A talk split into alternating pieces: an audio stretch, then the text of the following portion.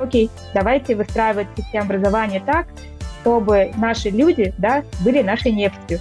У меня российские педагоги приезжают и говорят, ой, как здорово, но у нас так нельзя. Учителю на, э, на всех не хватит сил. Он выбирает тех, кто наиболее заинтересован. В садике на трех детей э, младше трех лет один воспитатель. Вот я нифига не выучил, а вот у меня ничего не получается, верните деньги.